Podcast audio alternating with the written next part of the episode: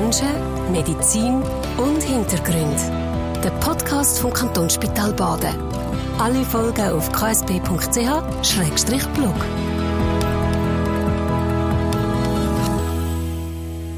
Herzlich willkommen zu dem KSB-Podcast zum Thema Angst vor der Geburt. Bei mir ist Nadine Pauli, Hebamme am Kantonsspital Baden. Grüße Frau Pauli. Ihr seid bei mehreren hundert Geburten schon mit dabei gewesen, habt vermutlich schon alles gesehen und erlebt, was man in so einem Gebärsaal erleben kann. Was ist für euch das Faszinierende an eurer Arbeit? Dass wir die Frauen dafür betreuen, ähm, in verschiedenen Phasen von der Geburt, dass jede Geburt wirklich einzigartig ist. Es ist immer wieder das Gleiche, aber auf x verschiedene Arten. Das macht unseren Beruf so spannend und abwechslungsreich. Also jedes Kind, äh, das rauskommt, schlussendlich ist verschieden. Jede Mutter, die gebärt, ist natürlich äh, eine andere Person. Was wahrscheinlich die Frau ein bisschen verbindet, ist ähm, so die Angst vielleicht und der Respekt vor der Geburt. Kann man das so sagen? Ja, das kann man schon so sagen. Weil es halt wirklich bei jeder Frau, wie Sie sagen, jede Person, jede Frau ist anders, jedes Kind ist anders, jede Schwangerschaft ist anders und dementsprechend ist auch jede Geburt anders und ähm, das Unbekannte, das auf einem zukommt, ähm, macht dann manchmal eben die Ängste und die Sorgen, die die Frauen haben. Also es ist ja nachvollziehbar, dass eine gewisse Angst oder Respekt da ist. Ähm, woher kommt denn das? Also was sind da so ein bisschen die Gründe, vor was fürchten sich die Frauen?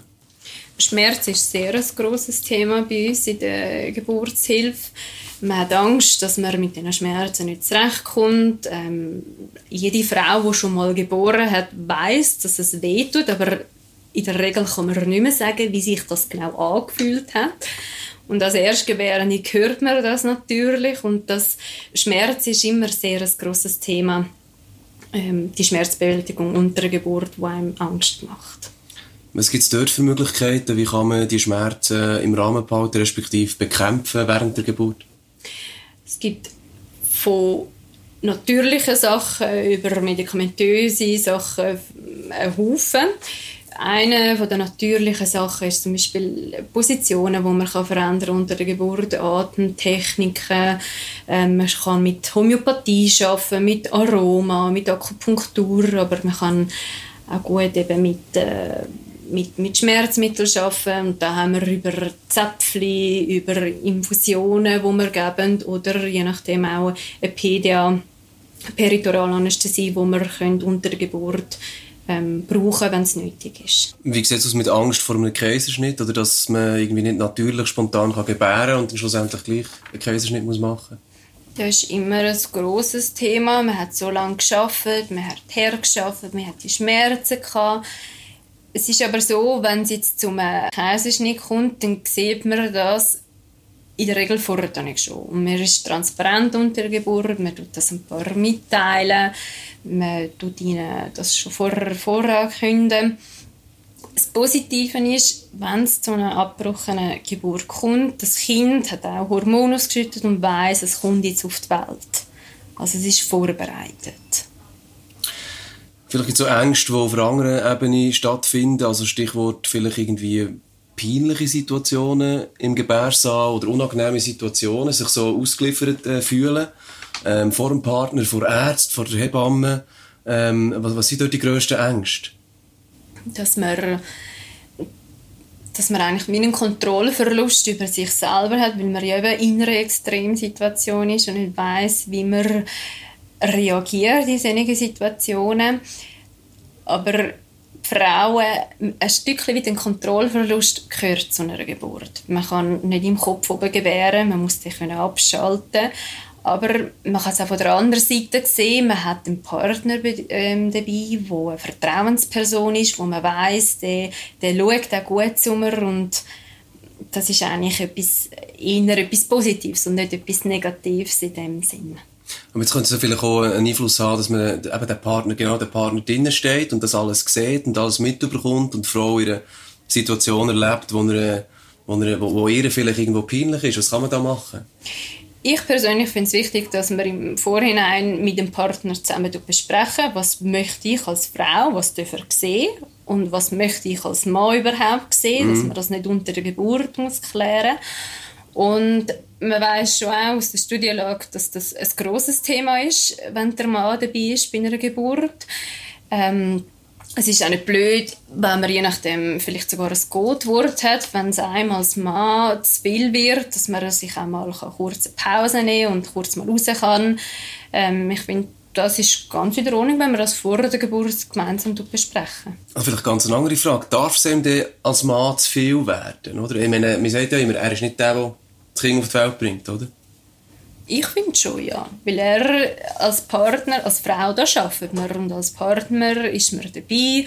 Man, man ist, häufig fühlen sich Männer hilflos in solchen Situationen, weil sie eben ihre Partnerin sehen, die grosse Schmerzen hat, die fest am Arbeiten ist und er kann nichts abnehmen.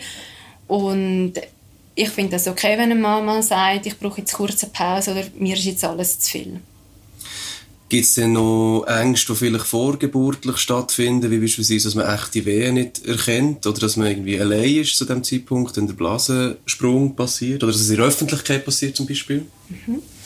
Blasensprung in der Öffentlichkeit ist etwas, was wirklich sehr selten ist. Häufig ist es in den Heimen, in der gewohnten Umgebung was mir einmal die Angst ist, eben, dass man die Wehen nicht erkennt. Man erkennt aber die Wehen, weil die Wehen, die kommen in der Regel, am Anfang sind sie unkoordiniert, mit der Zeit werden sie dann immer koordinierter, regelmäßiger und sie werden auch länger. Und man sagt, also beim ersten Kind braucht es sowieso alle fünf Minuten eine Wehe wo minutenlang dauert und das über zwei Stunden hinweg, dass langsam die Geburt anfängt. Und jede Frau, die schon mal geboren hat, wird spüren, dass es dass Geburt langsam anfängt. Es gibt ja noch andere Anzeichen, dass Geburt anfängt.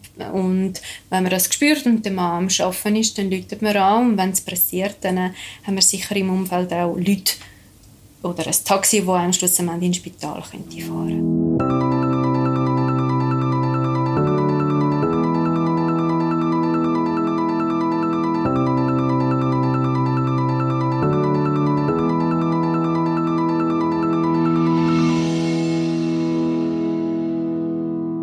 Haben wir äh, diverse Sachen gehört, wie beispielsweise Kontrollverlust oder eben das mit dem Schmerz oder mit dem Partner, der vielleicht hilflos ist. Ähm, äh, wie, wie kann man diese Sachen vor der Geburt ein bisschen entschärfen oder aus dem Weg schaffen? Also es gibt ja Geburtsvorbereitungskurs. Wie geht man das dort an? Mhm.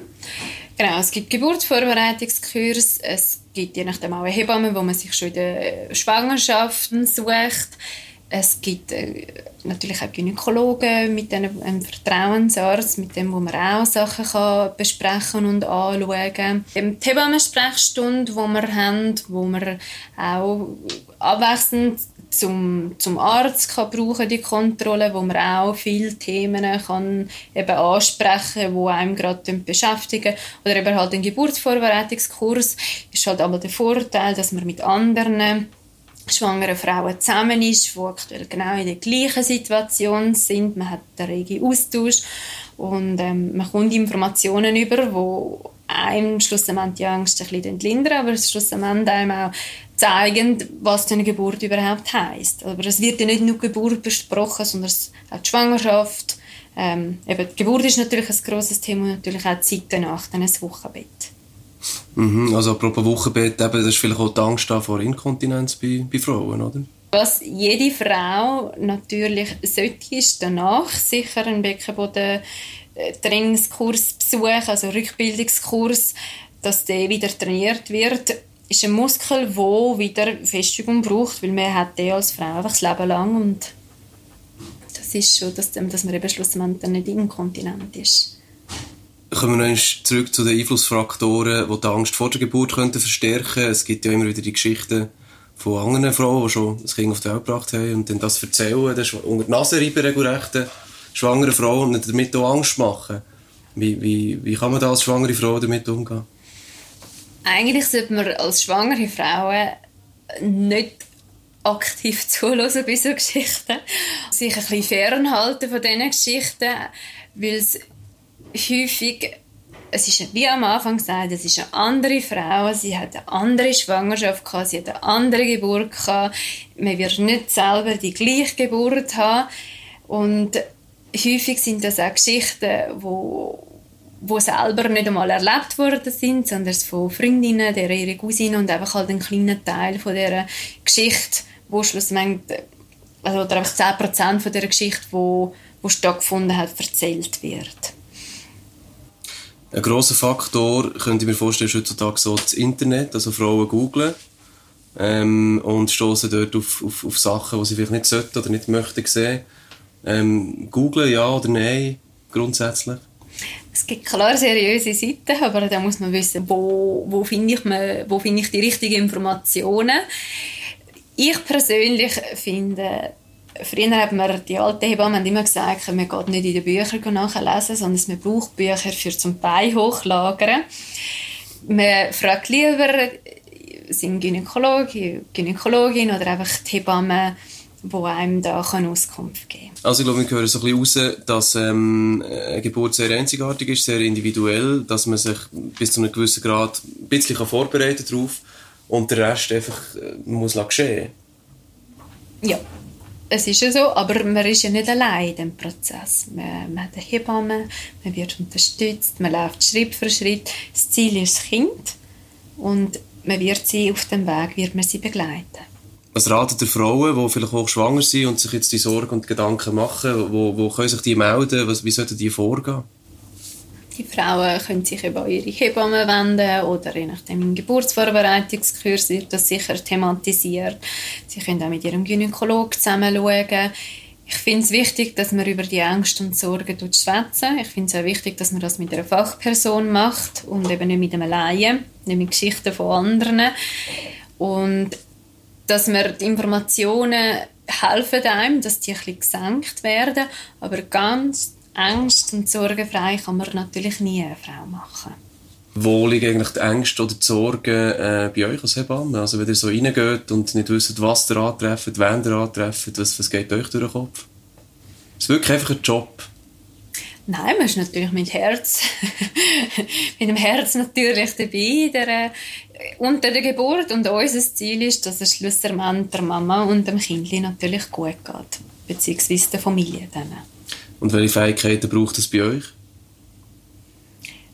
Wer ist außenstehend, man ist eine Fachperson, man tut immer wieder neu beurteilen und man hat in der Regel nur einen Parameter, wo man dort äh, begutachtet, sondern es sind verschiedene Putzleteile, die dann nachher zusammenkommen, wo, wo dann nachher immer wieder Schritt für Schritt äh, nachher der nächste, also das nächste Ziel angestrebt wird unter der Geburt. Ganz zum Schluss, Frau Pauli, äh, wir haben es gehört am Anfang, dass Sie bei mehreren hundert Geburten schon mit dabei waren. Ähm, die Zahl ist, ist unklar, das könnt ihr nicht sagen. Ich habe keine Statistik geführt. ähm, welches ist vielleicht die Geburt gewesen, die euch in besonders positiver Erinnerung bleibt? Gibt es das? Erinnert man sich noch zurück oder sind das so viele Fang, dass man die dort irgendwo vergisst? Es gibt natürlich schon Geburten, die einem mehr bleiben wie andere. Aber eine, oder ein schönes Kompliment ist natürlich, wenn eine Zweitgebärende kommt und sagt, ich habe sie schon beim ersten Kind gehabt ich freue mich, dass ich sie wieder gesehen und dass ich jetzt äh, mit ihnen das nochmal ähm, erleben oder dass sie mich betreuen unter der Geburt. Das ist natürlich schon sehr schön. Menschen, Medizin und Hintergründe. Der Podcast vom Kantonsspital Baden. Alle Folgen auf ksp.ch-blog.